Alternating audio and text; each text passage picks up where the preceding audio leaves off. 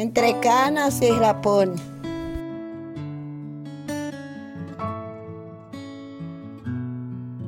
Una de las experiencias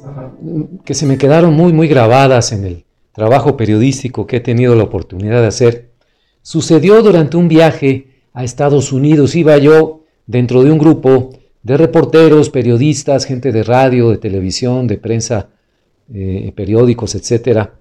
que nos había invitado eh, el gobierno de Estados Unidos a hacer un recorrido para conocer de cerca, de primera mano, platicar con los funcionarios de algunas de las instituciones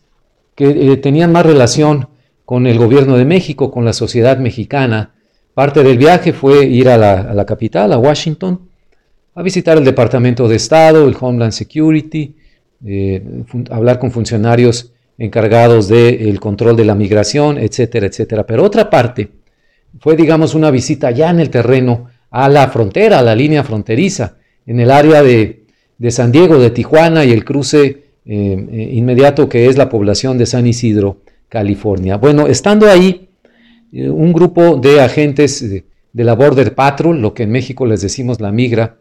nos llevó en un par de camionetas a recorrer la línea fronteriza. De, estábamos del lado americano, pero detrás de la valla ya era territorio mexicano, que colinda con la zona urbana de la ciudad de Tijuana, en Baja California, en el norte de México. Hacíamos ese recorrido que termina internándose esta valla unos metros en el Océano Pacífico, como si con eso quisiera evitar que,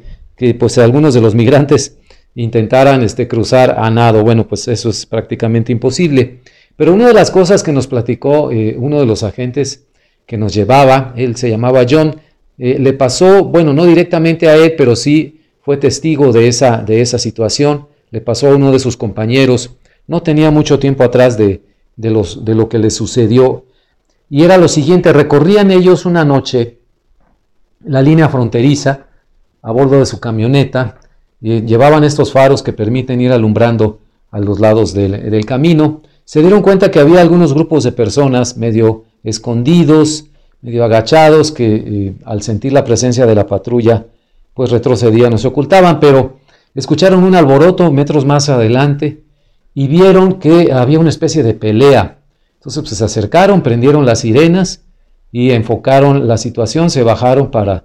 para ver qué estaba sucediendo del otro lado de la frontera. Vale decir que eh, del lado mexicano no había ningún tipo de infraestructura como del lado americano, que había eh, buena iluminación, eh, cámaras por todos lados, un camino bien pavimentado, bien aplanado por lo menos en, el tramo de tierra que nos tocaba.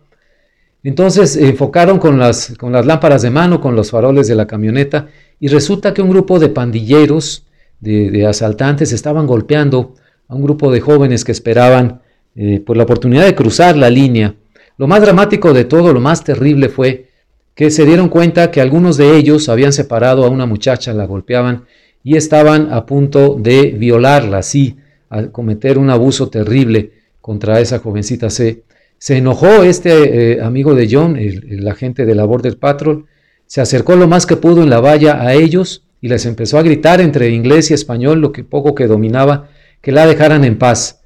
eh, que se retiraran, que se fueran. Lejos de amedrentarse, los eh, asaltantes, los muchachos de la pandilla, se burlaban de él, le llamaban este, ah, ese gringo, pinche gringo, vete para, vete para atrás, no molestas, no molestes, etcétera, ¿no? Entonces lo que hizo este agente de labor del patrol fue echar mano de su pistola, desenfundar, y en ese momento reaccionó John, que estaba a pocos metros de él, y fue y lo detuvo, le detuvo eh, con, la mano, con su mano en el brazo de, de, su amigo el movimiento que intentaba hacer. Y le dijo, no, no, no, no podemos hacer eso, no podemos meternos en ese problema. La cuestión es que vieron con total frustración e impotencia cómo se consumaba la violación. El relato Sobra decir que nos dejó helados, nos dejó de petrificados cuando nos lo platicó. Estábamos en el mismo lugar donde había sucedido. Qué terrible, qué terrible situación. Fue una muestra más de cómo el via crucis del migrante, de quien intenta eh, llegar a vivir en un lugar mejor, cruzar la frontera, buscar trabajo, etcétera, no siempre termina con un final feliz.